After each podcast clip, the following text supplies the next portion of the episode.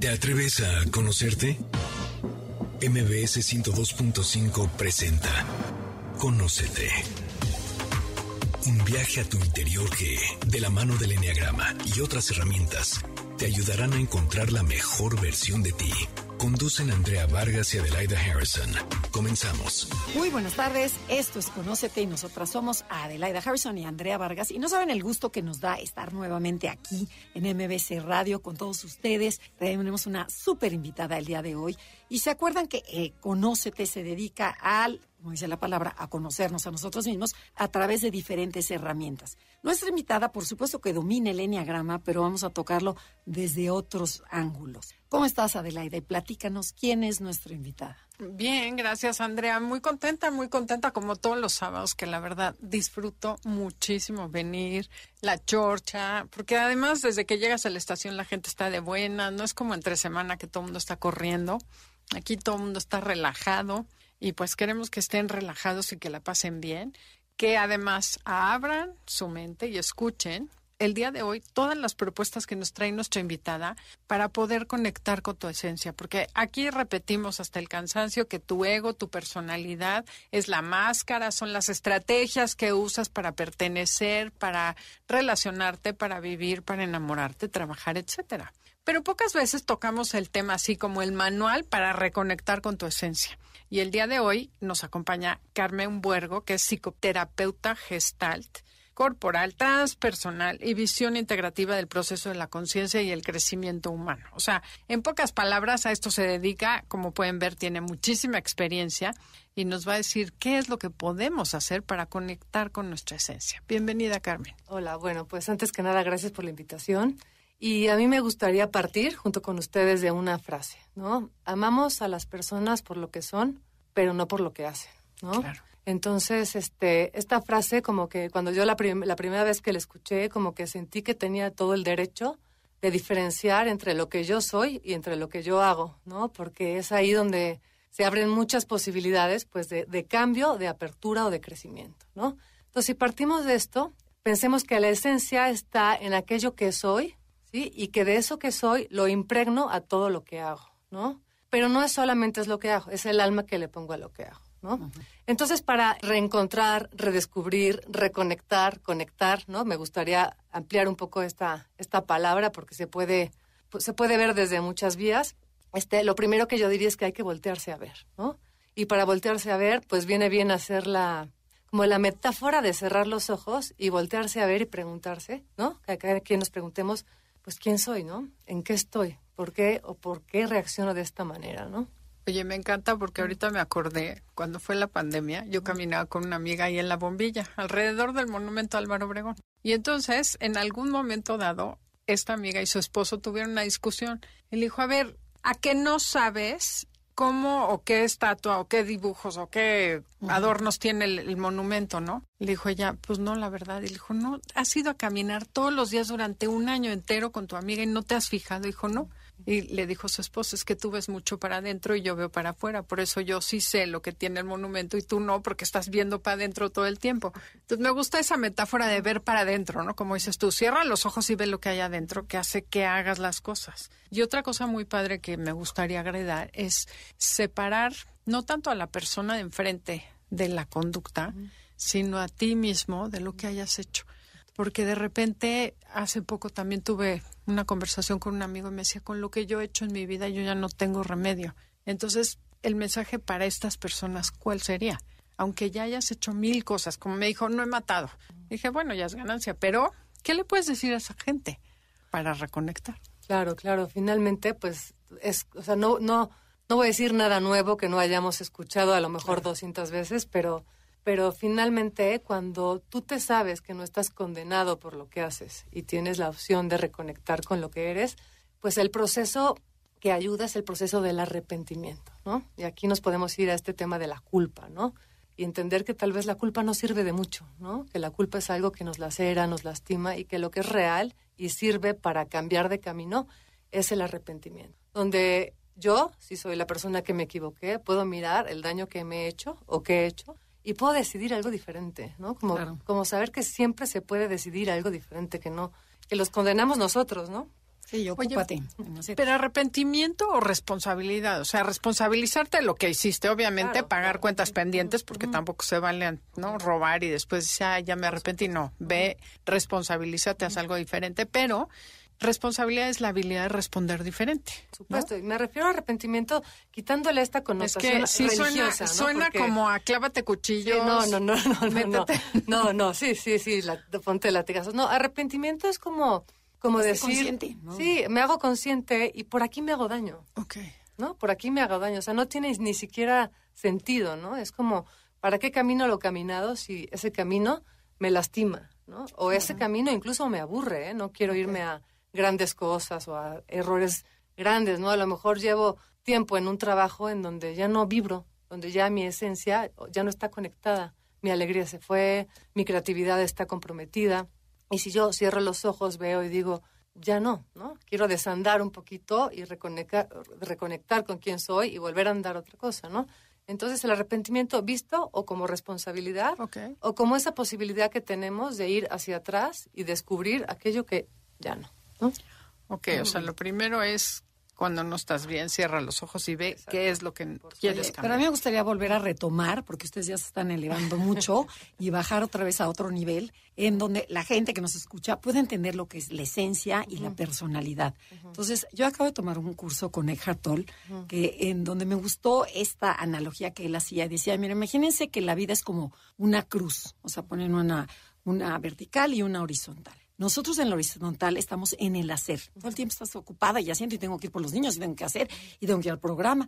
Y dice, sin embargo, y, crecemos mucho, ¿no? Y hacemos mucho dinero y todo lo que quieras. Sin embargo, en la vertical, en la verticalidad es donde nos falta crecer, que por ahí creo que va la esencia, ¿no? Que dice, ya trabaja hacia arriba, hacia los niveles de conciencia. Entonces, platícanos un poquito cómo distingue la gente, qué es la personalidad y qué es la esencia. Bueno, la personalidad, yo te diría, ampliándolo, es tu manera de pensar, de vestir, ¿no? De actuar, de sentir, cómo reaccionas frente a cualquier experiencia, ¿no? Todo eso tiene en cuenta como tu manera de responder, ¿no? De, de accionarte tiene que ver con tu personalidad, ¿no? Totalmente. Y la esencia creo que es algo mucho más unido al espíritu, ¿no? Es algo más profundo. No quisiera usar ninguna palabra tan espiritual, pero sí es algo que, que incluso de cuando tú te ves desde ahí, sabes que es algo más, ¿no? O sea, que, que, te estás quedando corto viendo una situación solo desde tu personalidad, ¿no? Puede ser que la personalidad también esté impregnada en el juicio, ¿no? Aquello que yo opino acerca de una persona o de un evento, ¿no? Ahí se ve mucho mi personalidad, ¿no? Lo que lo que yo creo que está bien, mal o todos estos conceptos o como yo puedo definir algo, está impregnada mi personalidad. La esencia es algo que va más, como dices tú, o como aprendiste con este maestro, que va más hacia arriba, que va, va más hacia tener una mirada mucho más amplia, una, un corazón como mucho más abierto a, a, otros puntos de vista, incluso, ¿no? Como a no casarte con los mismos puntos de vista de siempre. A ver más allá a la persona, ¿no? Ver más allá. Y no quedarte en la persona. Exacto, y es incluso yo creo que se empieza por uno mismo, ¿no? O sea, que yo cierro los ojos y me tengo que ver más allá de las acciones que estoy haciendo, ¿no? Si yo soy más allá que mi cansancio, entonces, ¿qué soy? ¿no?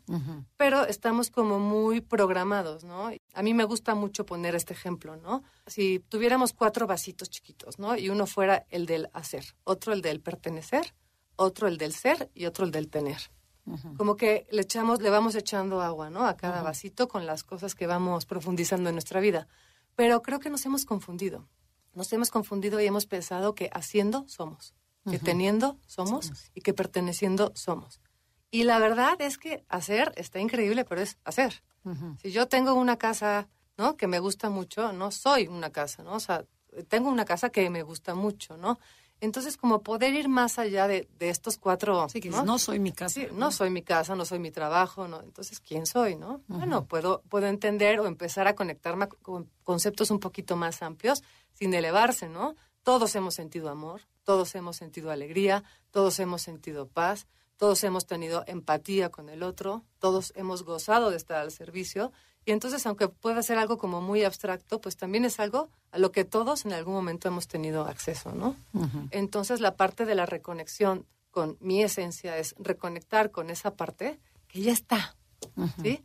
Y que se despierta, ¿sí? A veces con situaciones difíciles, ¿no? A veces con situaciones increíbles, ¿no? Como, no sé, la boda de un hijo, La naturaleza. el encuentro, la naturaleza, ¿no? Hasta el arte, ¿no? Con la música. Que hay algo más, ¿no? Es como si estuviera tocando la música, ¿no? Esto está tocando una fibra de mí, Sí, más allá, que qué me guste o que no, ¿no? Sí, que creen que son diferentes, diferentes, o sea, dices, ¿cómo la música vas a poder contactar con tu esencia? Bueno, una canción te puede hacer vibrar, pero totalmente, ¿no? Un animalito, ¿no? Un perrito, una también, ¿no? O la naturaleza cuando a veces es espectáculo, o sea, también, o una muerte, un, un nacimiento. Sí, sí, o sea, como que todas estas situaciones que, que finalmente están en nuestro día a día y vas en el coche, ¿no? Vas en el coche y, y junto, no sé, puedes ver una persona que está con alguna necesidad especial y que, pues no eres frío ante eso, ¿no? Que a lo mejor te conmueve, ¿no? Que a lo mejor no puedes cambiar esa vida, ¿no? Pero a lo mejor puedes conectar con esta sensación y sonreírle, ¿no? No sé. Pero entonces, a ver, hacer, tener y pertenecer son un rubro y ser es lo que somos realmente, es la esencia. Exacto. Por así Si- decir. Si lo pudiéramos poner así, de manera práctica, sí. Ok. es lo que soy, que es lo que está unido a mi misión de vida, ¿sí? Y eso que soy y que es como mi, mi misión, que es conectar con el amor, ¿no? O sea, el amor máximo, entonces lo llevo a lo que hago, a lo que tengo y a lo que pertenezco. Y si estás integrado o estás conectado, tu hacer, tu tener y tu pertenecer van a ser muy satisfactorios. Cuando estás conectado al miedo, tu hacer, tu tener y tu pertenecer te van a llevar a más ego, a más personalidad y al enneagrama que ya como lo conocemos. ¿Puede entenderse Sí, así más o podemos menos? decir que cada eneatipo es un perfume o un aroma que nos ponemos en la vida, ¿no? Claro. Ay, qué bonito. Eso No, lo habíamos eso No, huele. Nunca lo había escuchado. Bueno, tenemos que ir a un corte comercial. Esto es Conócete y el tema del día de hoy, cómo conectar con tu esencia. Si les gusta el programa, descárguenlo en las plataformas digitales o compartan el podcast, eh, Spotify, iHeartRadio, Apple Music y también en la plataforma de MBS Noticias. En Instagram, y Facebook nos encuentras como Enneagrama Conócete. Danos like. Ya estamos de regreso. Síguenos en Twitter, arroba NAConócete.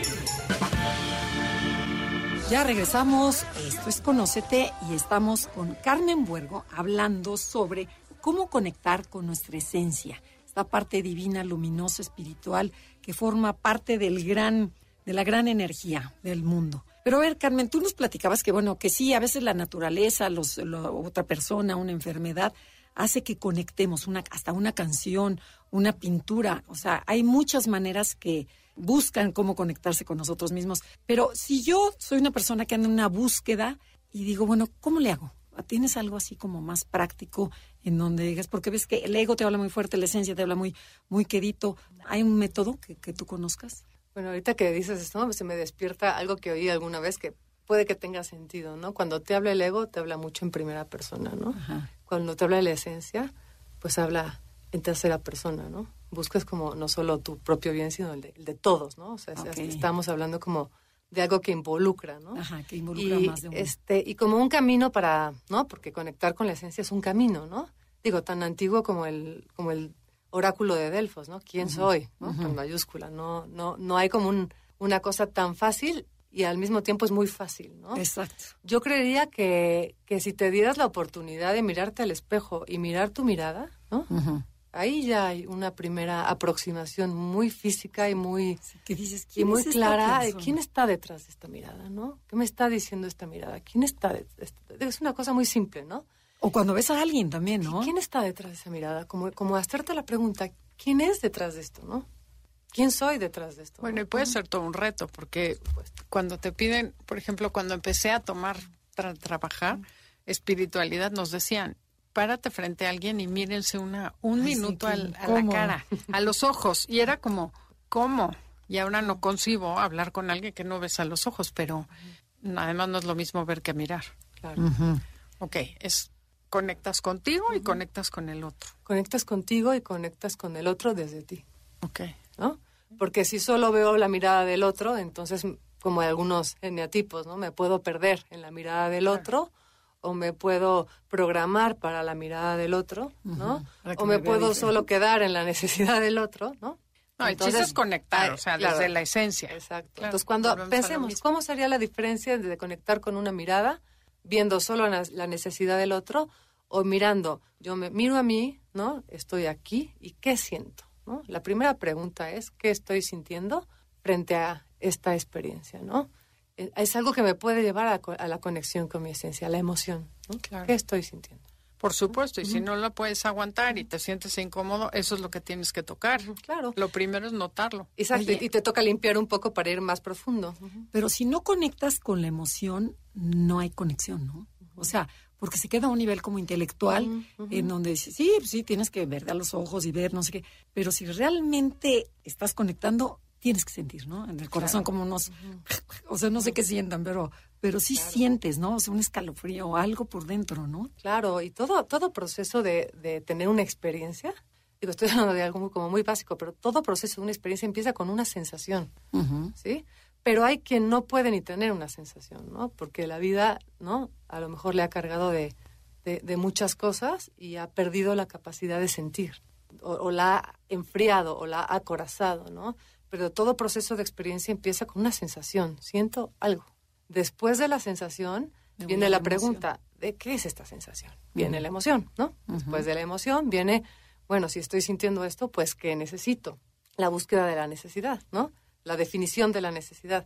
Una vez que está definida la necesidad, entonces viene el movimiento de la energía para ir por lo que necesito y no esperar a que me llegue, ¿no?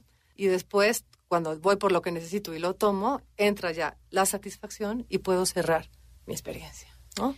Y esto es, todo el tiempo. Este es el ciclo de la experiencia de, Es que eso te iba a decir. Alguna vez escuché en un congreso en España a un cuate hablando de dónde se rompe ese ciclo desde cada eneatipo. ¿Tú lo sabes? Sí, sería hacer como tres o cuatro, cinco o seis programas. Tenemos que hacer mil, pero... Sí, porque justo es el ciclo de la experiencia de, de Singer, ¿no? Y entre cada paso, digamos que entre sensación ¿no? o sensibilidad y detectar la emoción, pues lo que hay en medio, al menos desde la, desde la Gestalt, que es la, mi escuela, ¿no? Es este, ¿cómo se llama? Los mecanismos de defensa. Oye, Carmen, cuéntanos algo. A ver, ¿qué te parece?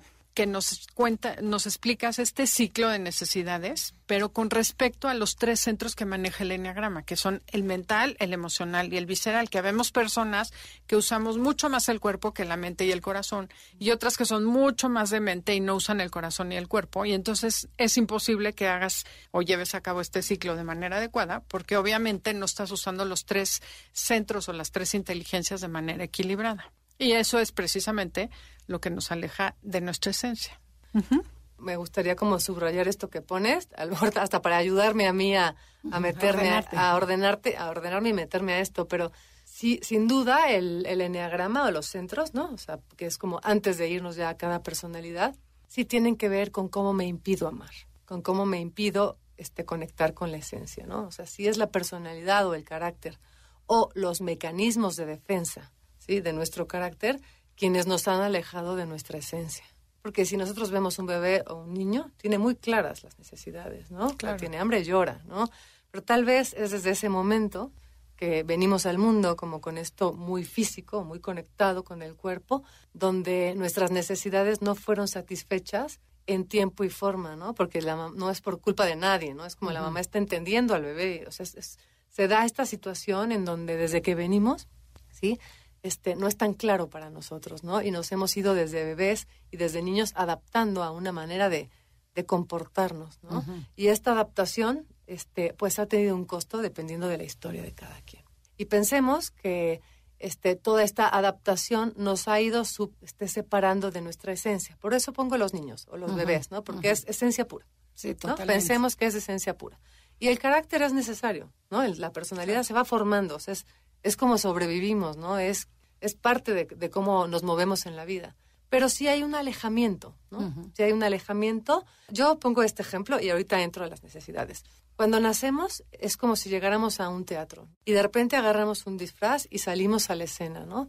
Y en la noche nos lo quitamos y de repente salimos este, sin ropa y nos aplauden o no nos aplauden o nos dicen, hasta que un día se nos va olvidando que estábamos usando un disfraz y nos perdemos en el disfraz, ¿no? Que esto sucede, digo, hay diferentes autores o maneras, pero entre los 14 años, ¿no? Más o menos, se habla de, de, que ya hay una personalidad más, más fija, más sólida, ¿no? Más sólida, ¿no?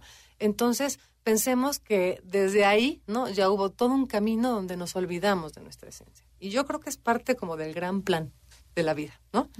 Es de la parte del gran plan de la vida, es perderse para encontrarse, ¿no? Claro. O sea, ponerlo de esta manera, sí, sí, ¿no? sí. Y bueno, pensemos que en estos lentes que nos ponemos, en este camino de la vida, ¿sí? Algunos somos primariamente mentales, algunos primariamente emocionales y algunos primariamente instintivos o de acción. Esto quiere decir que nosotros tenemos los tres, las tres inteligencias, como lo mencionas, o los tres centros de, para estar ahí, pero que tenemos uno que es más, este, Predomina más. más que Que predominante, usamos ¿no? más. Exacto.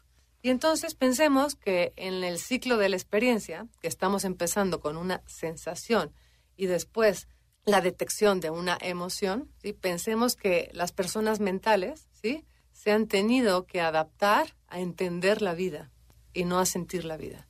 Y que en ese entender la vida han reprimido sensaciones, emociones, para poder adecuarse a las necesidades que debían de tener o que se tienen que tener. Y que eso, en la primera etapa de su vida, no sé si me estoy dando a entender, Sí. si no me dicen, en la primera Sí. etapa de su vida fue la manera de sobrevivir, pero en la siguiente etapa de la vida es la manera de desconectarse de, de su propia esencia. Entonces pensemos que los, los mentales tendrían que trabajar en la conexión con la sensibilización de su cuerpo, ¿sí? Pero ¿por qué no pones un ejemplo casero para que la gente entienda? Y ver, Ujú. si soy mental. ¿qué haría? Ok, por ejemplo, yo soy mental, ¿no? Y entonces yo entiendo la vida. Entonces, para mí lo importante es entender y razonar, no sé, mis emociones. O sea, pensar qué ¿Qué estoy me sintiendo. pasó? ¿Por qué hice esto? ¿Por qué me dolió? Ajá, estaré enojada, no estaré enojada, me confundo, ¿no? Voy como racionalizando. ¿Qué tiene que hacer un mental? Sentarse, respirar y sentir el cuerpo, ¿no? O sea, estoy este, rígido, estoy temblando. Ah, si estoy temblando, entonces, ¿qué estoy sintiendo? Ah, pues miedo, no sé, ¿no?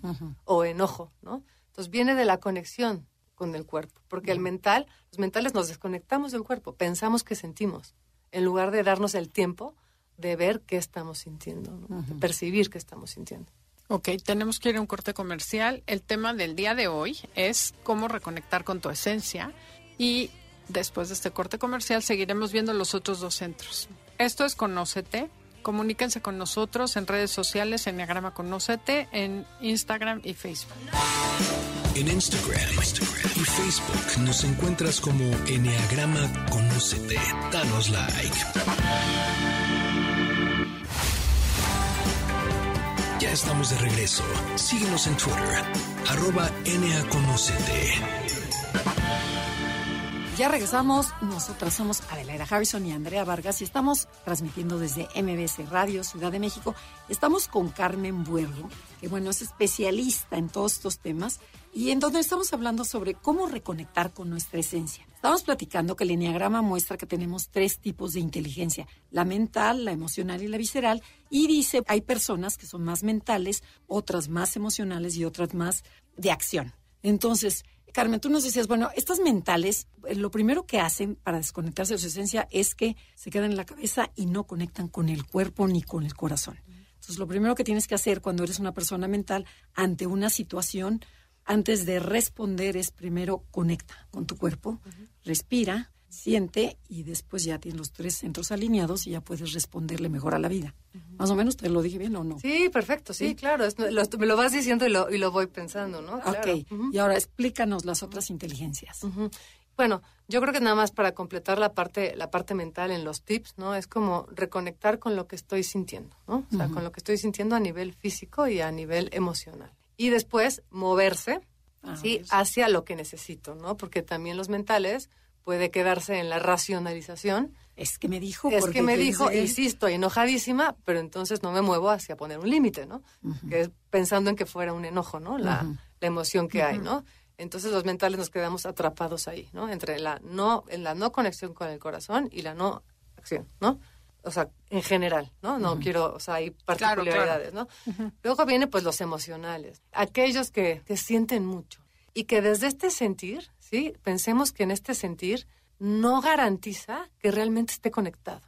Esto es bien importante, ¿no? Porque a veces el, puede Es ser histérico. drama. Sí, puede ser histérico. La emoción es generada por un proceso complejo y mental, entonces muchas veces puede estar sustentada en una necesidad que no está en el mundo real.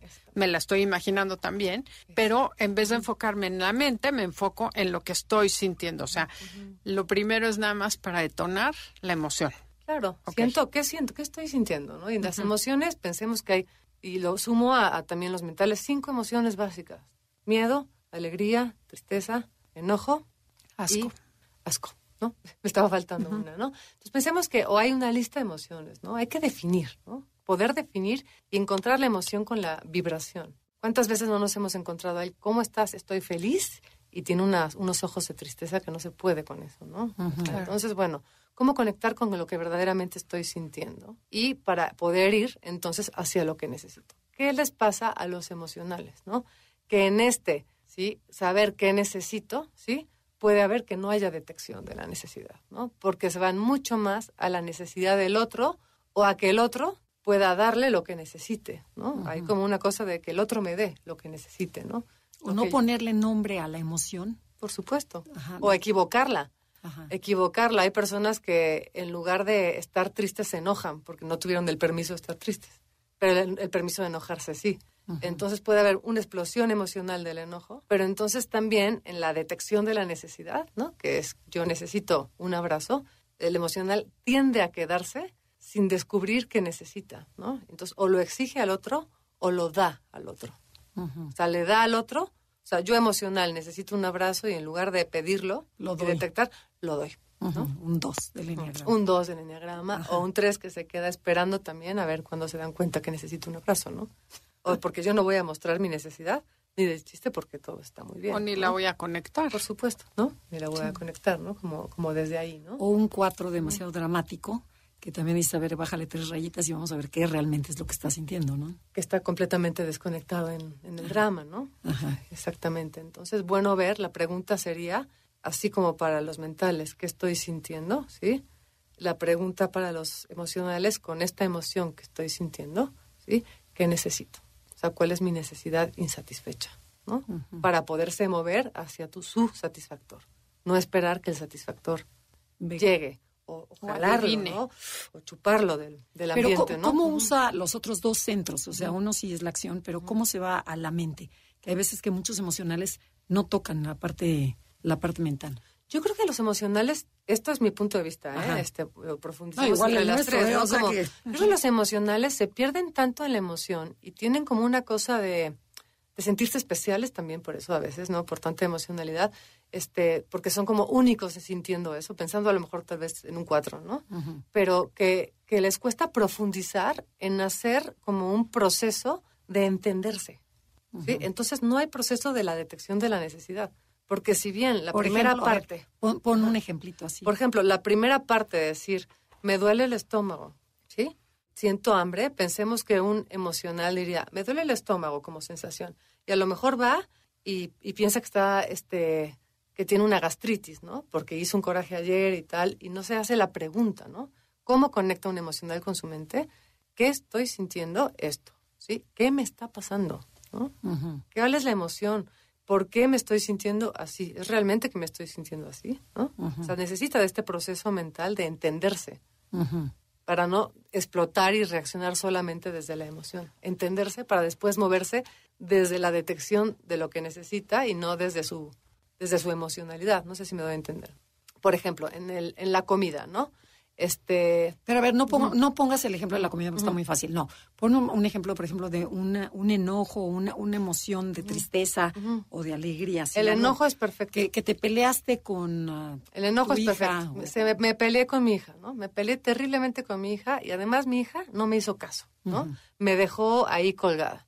Entonces yo emocional estoy, bueno, con, me hierve la sangre, ¿no? Me siento muy mal, estoy, este, no me puedo quedar sentado, estoy inquieta, ¿no? Es- digamos que esa es la sensación. Me hierve la sangre, estoy inquieta, estoy enojada, ¿sí? Y de, digo, y defino mi emoción. Estoy muy enojada, ¿no? Aquí es donde entraría el proceso, el siguiente proceso que es, y si estoy muy enojada, entonces, ¿qué necesito? No irme a gritarle, no irme con la emoción, no ponerme a llorar, no colapsarme. ¿Qué ¿qué necesito? Ah, pues mira, lo que yo necesito es ponerle límites a mi hija, porque cerrarme la puerta así otra vez, ¿no? La verdad no estoy dispuesta. Y entonces necesito ponerle límites a mi hija. Entonces ya viene la movilización de la energía a ir a la conversación con la hija, ¿no? Y decir, no me vuelves a hacer esto porque no está bien para mí. Y no sé, y ya tal, haré un acuerdo contigo, ¿no? Y también desde, ¿por qué estoy enojada, no? Entender, es, a mí me molesta que me hable fuerte o que me, lo que quieras, pero primero entenderme a mí, ¿no? Antes de nada más la por este. Lo que el mental hace en exceso. Lo que el mental hace en exceso, que le da demasiadas vueltas, el emocional lo tapa con, o sea, no, no, quiere meter, no quiere profundizar mentalmente, ¿no? Porque le cuesta trabajo, ¿no? Porque hay, hay tanta energía en la emoción, ¿no? Que prefiere salir enojada y tener, no sé, un arranque, ¿no? O por, o no sé, cada quien su, su respuesta, ¿no? pero, pero, o su reacción más bien. Este, pero pensemos que el emocional sí necesita hacer un proceso de ¿por qué estoy tan enojada? ¿Por qué me dio tan duro? O sea, o sea, ¿por qué esto es, o sea, es una tontería tal vez? ¿O es algo importante para mí? Entonces, para que yo pueda ir hacia mi necesidad, ¿no? Porque finalmente este tema del ciclo de la experiencia se define en la detección de la necesidad. Que además cuando tú satisfaces tus necesidades de manera adecuada, dices lo que necesitas de manera adecuada, tus relaciones mejoran. Entonces, Pero lo malo es que, nunca estamos nivelados, ¿no? O sea, siempre andamos... Ajá. O sea... Ok. ¿Y qué hacemos? Los viscerales. Los viscerales, ¿no? Este, se van a resolverlo antes de, ¿no? Experimentar. claro, de impulso, son muy impulsivos, ¿no? Que dices, ahí voy. O sea, ya veo de la, o sea, de repente, por ejemplo, o sea, en los congresos, que me pregunta una cosa, le digo, y no sé, va y se levanta y, dice, y le digo, pégate. O sea, ya la acción a todo lo que da. Entonces es dice, a ver, tranquila, calma, vamos a procesar primero esto que está pasando, ¿no? Exacto, tengo una amiga así súper visceral que llegaba así corriendo con el maestro y le decía, ¿y qué le vas a preguntar? No sé. Pero ahorita... Algo voy a preguntar. Yo, yo solo sentí el impulso, entonces me parece que los, los más instintivos, ¿no? Los caracteres de acción, es bueno, ¿no? Que toquen, pues, qué están sintiendo. Corazón, Una respiración. No, te dar un ejemplo de la vida diaria, súper tonto, pero en un congreso, Andrea no había llegado, estaba yo en un curso. El caso es que una amiga que las ves cada año, cada dos años que coincides, me dice, vamos a comer, sí, tenemos tanto que hablar, íbamos felices en la calle y además era un hotel que estaba muy cerquita del restaurante salimos caminando felices de que nos acabamos de encontrar después de tres años. No. Y pasa una persona de, de en sentido contrario que era conocida, punto. Y entonces, ay, ¿a dónde van? Y le contesté, ¿a comer quieres? Y te juro que cuando dije, ¿quieres? ¿O ¿por gustas? ¿Por qué? Pasó medio segundo y me di cuenta que no quería, que yo quería estar con mi amiga, que yo quería. Eso es una visceralidad, o sea, es escupes las cosas, dices algo cuando después dices, no pensé y no pregunté, quiero. No sentí. No, no quiero. Mente, no. ¿Qué dices? Dices algo lógico, como adecuado a lo que estás necesitando. Ese es un claro ejemplo, creo. Es un claro ejemplo y me parece que engloba muy bien y podemos empezar a dar, darle forma a esto del ciclo de la necesidad y de los caracteres. En la esencia están todas las inteligencias integradas. Ok. ¿Sí? Cuando tú tienes una dominante, las que se te entorpecen, pues son las otras dos. O sea, si yo soy primariamente mental, tengo que trabajar en sentir, en definir mis emociones y en poder pasar a la acción. Si yo soy primariamente instintiva o visceral, tengo que trabajar en sentir y en conectar mentalmente con qué estoy necesitando. Y si soy emocional, tengo que trabajar en poder ver qué me está pasando, detectar mi necesidad y moverme hacia la verdadera necesidad, ¿no? Entonces pensemos que en la esencia estamos completamente integrados, ¿no? Qué padre, entonces, qué padre, no, nunca lo había escuchado así, que en la esencia tuvieras la integridad, o sea, sabes perfectamente cómo actuar. Claro. Entonces, cuando estás conectado con tu esencia o estás trabajando en integrar tu emoción, integrar tu acción, estás trabajando para reconectar con tu esencia. Porque además es chistoso, la neurociencia, o sea, yo meto la neurociencia ya pues en todo, pero el problema es que tú naces en una familia donde la emocionalidad no es bien vista. ¿Qué hace el cerebro del niño? Dice, pues corto esas conexiones que a mí no me está sirviendo percibir una, una emoción porque en esta familia no funciona. Y conectas mucho el cuerpo porque a lo mejor son súper deportistas. Entonces, literal, lo que haces con el trabajo de conocimiento es ver que esas conexiones que cortaste te son más útiles. Eso que estás diciendo es, empieza a conectar de nuevo las percepciones tanto emocionales como mentales y viscerales y después a reconectar la manera en que reaccionas o respondes. Porque el cerebro es como una caja negra el proceso es el mismo. El problema es que le metemos un input y dejamos fuera la otra, como las 66% de la información.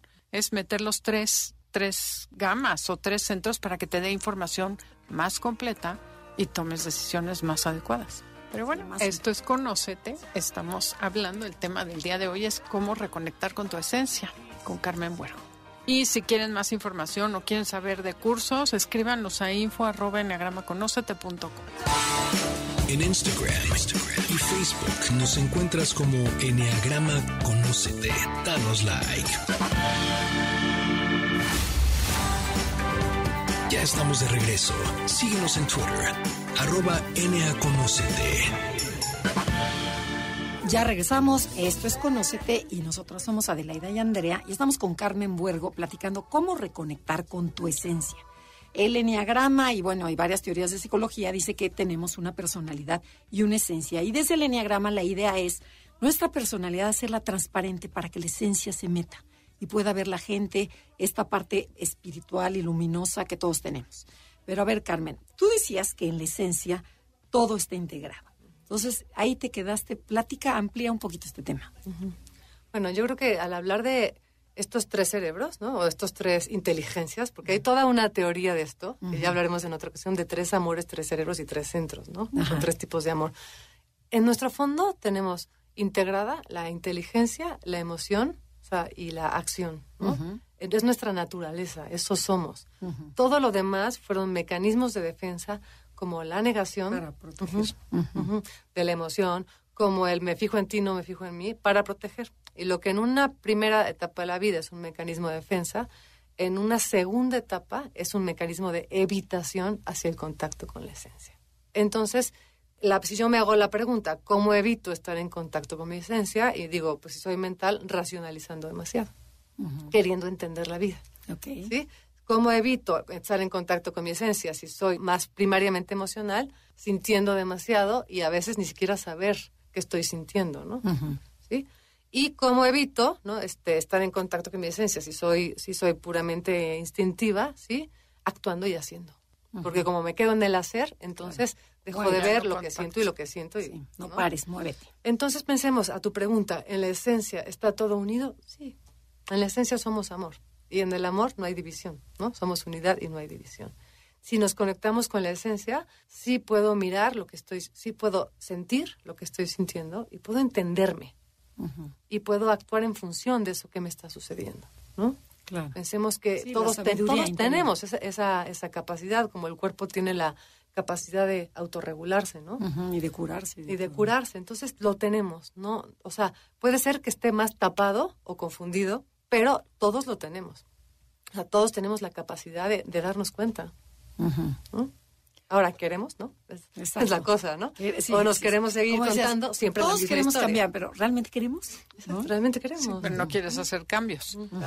Pero es que voy a cambiar, pero no quieres. Si te metes, te da miedo. no te da miedo. Pero a ver, eso viene obviamente de la infancia, tierna infancia, que esa esencia que eres tú no fue bien recibida. Por lo que sea, tú sentiste que no estaba bien ser auténtico, estar integrado. O sea, no podías manifestar tus necesidades abiertamente o no podías llorar abiertamente porque alguien ser muy alegre, ¿no? ¿no? Esto que decía del teatro, ¿no? Ese disfraz no tenía aplausos, ¿no? Ese que te quedaste con el que o el no disfraz. El no disfraz no, tenía aplausos y entonces empezaste a ponerte disfraces para ver cuál gustaba y ese es el que te pusiste. Y dentro de esos disfraces empiezas a disfrazar también las emociones, que es lo grave, porque empiezas a tapar una emoción con otra que es más aceptable socialmente o en tu familia. Volviendo al ejemplo de que si en mi casa la emoción no venía, pues la disfrazas de otra cosa, porque ser emocional en esa familia no está bien visto. Bueno, además, me acuerdo perfecto, mi mamá era de las que, era tres, aparte española. Eso de estarse haciendo arrumacos en público, estarse abrazando en público, eso es como, ya sabes, era como fuera de lugar obviamente si crece alguien oyendo eso, pues ¿cuál expresión de cariño? Sí, entonces el congelador número uno. Exacto. Sí, sí, sí, claro.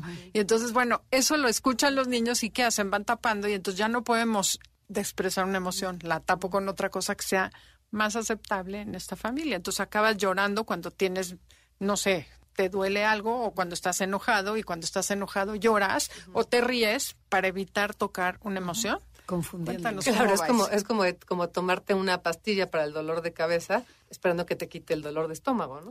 O sea, es como, como cuál fue la medicina. Claro. Y lo quiero poner porque como desde un lugar ah, compasivo, ¿no? Porque me, da risa tu ejemplo porque también mi familia española y era un poco lo mismo, ¿no? Claro. Pero poniendo la parte linda, la familia encontró desde su historia que esa medicina era la buena para, para el clan, ¿no? O sea, la familia sostuvo que eso era la supervivencia, ¿no? Y entonces, si para la supervivencia la familia dijo, este, aquí que no se sienta la tristeza porque todos venimos de la guerra y si alguien abre esa puerta, esto va a ser inacabable, entonces a lo mejor la familia tenía permitido el enojo, pero no la tristeza. Claro. Y contra Franco. Claro, mejor. Claro, por supuesto. Sí, sí, sí. y entonces, y entonces claro, viene eso, pero la familia, esto lo vemos mucho en las constelaciones familiares, ¿no? Pero la familia decidió eso como la manera de sobrevivir. Y entonces por eso la familia transmite eso. Y lo que nos genera, ya como efecto, es un error cognitivo. Y un error cognitivo es, no sé si lo que estoy sintiendo es tristeza o enojo, o amor o culpa. ¿No? Claro. O sea, ahí, hay un montón de cócteles que podemos armar. Porque los niños sienten la emoción de los papás. Entonces, claro, el papá está triste y se enoja, el niño dice, ah, no entiendo esto, y repites los patrones. O la mamá dice, estoy feliz, súper bien y en paz, y estoy gritando, ¿no? Entonces el niño Ahí tiene un error cognitivo porque no le coincide. Un doble mensaje, claro. Y así es como generamos. Y así es como generamos lo la que tenemos hoy. Y entonces, ¿cómo nos damos cuenta, no? ¿Qué estamos sintiendo? Porque volvemos a lo mismo. Y entonces, ¿cómo le hago para regresar desde esta parte de quiero ver mi esencia? ¿Qué estoy sintiendo? Pues bueno, todo este, creo que hay, aquí el enneagrama es un super mapa que nos permite ir viendo por dónde están nuestros errores cognitivos y nos permite también como reconectar con o sea, justamente con ver qué estamos sintiendo, ¿no? Como, o sea, creo que la parte de reconectar sí tiene que ver con primero definir, ¿no? O sea, esto es el enojo, esto es la tristeza, esto es la alegría, esto es la paz, ¿no? Porque cuántos, no sé, familias, por decirlo, ¿no? Creen que la paz es la dictadura, ¿no? O sea, o sea, está todo en paz maravilloso, sí, porque ya aplastaste esto en la mesa y, y todo el mundo se cuadró, pero lo que se siente es miedo, ¿no? Por supuesto. Entonces, sí, en mi familia todos comíamos en paz. Claro, sí, porque atrás hay mucho Porque atrás había una dictadura donde a ver quién se atreve a hablar. Entonces es un tema como de empezar a analizar y a autoobservarse y mirarte a ti no como una persona excluida de un sistema, sino mirarte a ti dentro de tu sistema familiar, que no solo son tus padres, sino también tus abuelos, ¿no? Claro. Pensemos que es lo más inmediato, ¿no? O sea, se, se, toma en cuenta hasta más en un genograma, ¿no? Pero pensar que eres tú dentro de un sistema, ¿no? Y que tú también eres fruto de todas estas programaciones bajo las que pues, te mueves hasta que un día dices, a ver, ¿de dónde viene esto? Claro, y que empiezas a cuestionar si eso que haces hoy sigue siendo, o sea, fue muy funcional en 100 años atrás. Y además es que a lo mejor no va el caso, pero sí va el caso. Hace 100 años me metí ayer a averiguar, estaba escribiendo un libro las mujeres, cuál era la situación de las mujeres hace 100 años. Y bueno, obviamente no había planificación familiar, había mil libertades, no podíamos votar, pero no me había caído el 20, que vivíamos bajo la tutela marital. ¿Qué es eso? Tú no podías heredar una casa, tú no podías poseer un bien. Si te heredaban tus papás, la herencia iba a tu marido y él era el dueño, la administraba y te daba como niño domingo, si quería. Entonces, claro que las mujeres en general y los hombres tienen unos patrones totalmente disfuncionales al día de hoy porque la realidad era totalmente diferente. Y esto y esto no podemos verlo aparte, ¿no? Yo mi querido suegro que tenía una inteligencia muy peculiar decía, le tocó guerra civil, ¿no? Decía, este mi frase favorita es ¿y para qué tengo frío si no tengo suéter, ¿no? ¿Qué tal? Qué fuerte. ¿no? Y entonces es como ahí está anulada la necesidad por supervivencia. Entonces, ¿qué es lo importante? La supervivencia. Entonces, claro que por eso traemos todos tanto, ¿no? Porque no es que alguien dijera, ay, voy a echarles a perder la vida a mis queridos hijos y a mis queridos nietos. No, o sea, lo que prevaleció fue la supervivencia. Y a nosotros nos toca como generación que sigue pues, el hacer algo diferente por los que siguen, ¿no? Claro. Y entonces como enfocarnos en eso, volver a la esencia, es decir, esto es lo que mi sistema ha hecho para sobrevivir, ¿sí? Yo descubro esto en mí y empiezo a transmitir eso, ¿no? Como, como esa es la posibilidad que, que tenemos de devolverle dignidad. También no solo a nosotros, sino a nuestro sistema y a lo que vivió. Porque si llegó a algo es porque fue lo mejor que pudo. Claro, para sobrevivir. Pero empieza por darte permiso de conocerte. Sí, y de, y de cuestionar que esos mandatos internos son absolutas verdades, ¿no? Claro. Y que hoy en día a lo mejor puedes hacerlo de manera diferente, ¿no? Carmen, cuéntanos. Sé que das cursos, ¿no? Y este y que estás en todas las redes sociales. Cuéntanos, ¿dónde te pueden contactar? Mira, estoy en Instagram en carmen.huergo, creo que es como el medio más, más fácil. Más fácil y este sí doy doy cursos, este tengo talleres de retiros de una semana, retiros de, de pocos días, tengo la, creo que en 15 días tengo una un día completo de constelaciones familiares, ¿no? Como para profundizar desde esa mirada la historia y la verdad es que sí estoy como muy contenta y muy comprometida con ¿Y en la Ciudad de México? En la Ciudad de México algunos, algunos en Tepoztlán, en Tepoztlán trabajo con otro equipo que es el proceso de reparentalización. Ay, qué padre. Este, es justamente todo este trabajo con el genograma y el, ¿cómo se llama? Y la historia familiar, que es, con Monse de Pablo, que es una gran maestra y lleva haciendo muchísimos años este trabajo porque es un trabajo muy, muy sanador, pero también tiene su nivel de entrega, ¿no? Sí, claro, claro. Este, también trabajo este, mucho talleres de meditación, ¿no? Entonces, a enseñar a meditar y estoy planeando uno para febrero que las quiero invitar, ¿no? Que tiene que ver con meditación, movimiento corporal auténtico, o sea, como entrar desde la meditación con el cuerpo y entrando como a los estadios espirituales, ¿no? Mm, ay, qué padre. Como atravesar este, desde, digamos, las mazmorras de nuestro yo hasta, hasta los cielos, ¿no? de nuestro castillo. A la esencia pura. Qué bonito. Oye, ¿y qué, qué, te gustaría decirle a toda esta gente que te esté escuchando, que además llega hasta Europa, Sudamérica, llega a todas partes? ¿eh? O sea, ¿qué mensaje quisieras darles? Yo lo primero que les diría es con calma y con el alma. Que este camino de autodescubrirse es, es un camino que vale la pena. Este camino de mirarnos a los ojos y de preguntarnos qué siento es un camino que te va sin duda y sin ninguna duda reconectando con aquello que eres ¿sí? Para que eso que eres, ¿sí? Que es amor, que es libertad, que es claridad, que es fuerza, ¿no? Que, vas en búsqueda de eso, que vas en búsqueda de tu propio tesoro, lo puedas llevar al mundo en lo que haces, ¿no? Y a donde perteneces, ¿no? Creo que es un poquito el camino, ¿no? Entonces que no se olviden de la importancia de, mirar hacia adentro, ¿no? No, bueno, la base. Claro. No, bueno, pues nos deja una gran lección. Así es, mil gracias por haber venido el día de hoy y gracias a todos ustedes por escucharnos, por acompañarnos como todas las semanas. Ahí los vemos en, en el podcast, seguiremos aquí. Y los dejamos con Concha León Portilla en Enlace 50. Esto fue Conócete con el Enneagrama. Somos Andrea y Adelaida y los esperamos la próxima semana. Gracias a todo el equipo de producción, Janisita, Felipe, Beto, por hacer posible este programa. Hasta la próxima. Te esperamos en la siguiente emisión para seguir en el camino del autoconocimiento. Conócete, MBS 102.5.